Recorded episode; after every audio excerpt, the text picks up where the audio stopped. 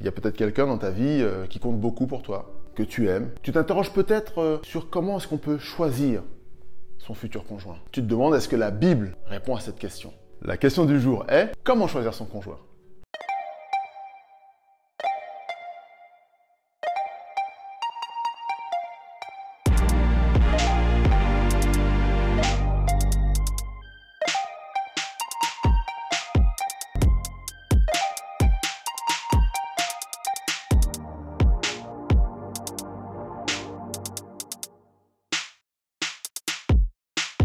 La Bible donne divers conseils et présente diverses histoires, récits historiques de personnes qui ont eu à vivre les circonstances du mariage ou le choix du mariage.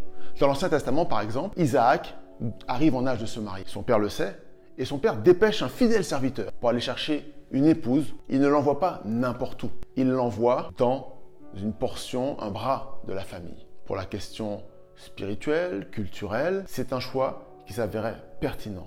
Ce père cherchait la plus grande compatibilité possible entre son fils, son identité et l'identité de sa future épouse. De cette expérience, on peut comprendre qu'il faut faire un certain nombre de choix, il faut avoir des critères lorsque l'on pense à un conjoint.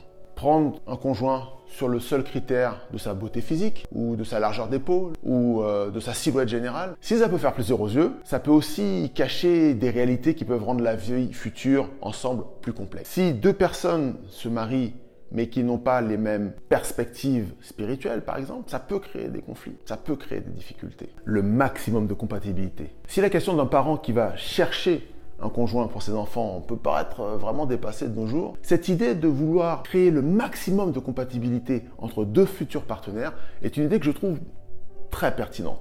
D'ailleurs, à travers le livre des Proverbes, par exemple, Salomon, lors de différentes sentences, va avoir l'occasion d'expliquer que, quoi qu'il arrive, quel que soit l'avantage, une belle maison, une nourriture abondante et savoureuse, tout ça ne vaut rien si on ne peut pas vivre en paix avec son conjoint. Il va même jusqu'à dire qu'il vaut mieux s'abriter à l'angle d'un toit et d'être en paix plutôt que d'avoir une belle maison et de vivre des relations difficiles avec son conjoint.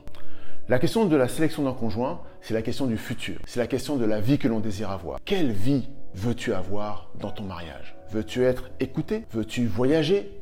Veux-tu te sentir aimé? Il faut apporter des réponses à toutes ces questions. Ça veut dire qu'il faut se connaître un petit peu soi-même pour pouvoir réussir à savoir ce que l'on attend de ce mariage. Parce qu'en définitive, lorsque tu vas te marier, tu vas t'associer, t'allier, faire alliance avec une autre personne. Et pour la choisir, il faut la connaître et il faut se connaître.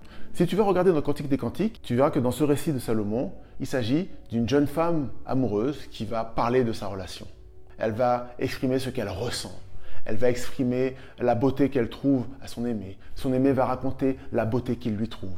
Et cette description de la relation amoureuse peut faire rêver. Il y a tant de mariages dans lesquels on ne sent plus l'amour, on ne sent plus la beauté, on n'entend plus résonner ces poèmes. Et pourtant, s'il y a un espace où cette relation très particulière peut s'épanouir, ce serait bien dans le mariage. Choisir son conjoint, c'est choisir la vie que l'on veut avoir avec lui.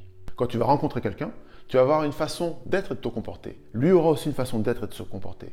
Vous allez avoir une façon de traiter vos parents, de traiter vos amis, de gérer la question de l'argent. Et toutes ces questions-là rentrent en ligne de compte pour créer le maximum de compatibilité. Si tu es dépensier et que tu rencontres quelqu'un qui fait très attention à l'argent et au motif pour lequel on dépense l'argent, alors peut-être que tu te crées des occasions de relations difficiles.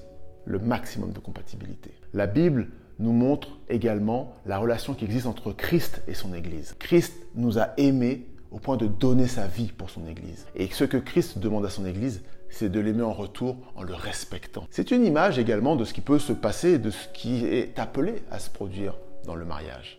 Un amour qui vise à protéger, à envelopper, à entourer. Un amour qui vise à respecter et à donner des lettres de noblesse. Et concernant le mariage, tu as peut-être euh, à l'esprit des critères qui te semblent particulièrement importants.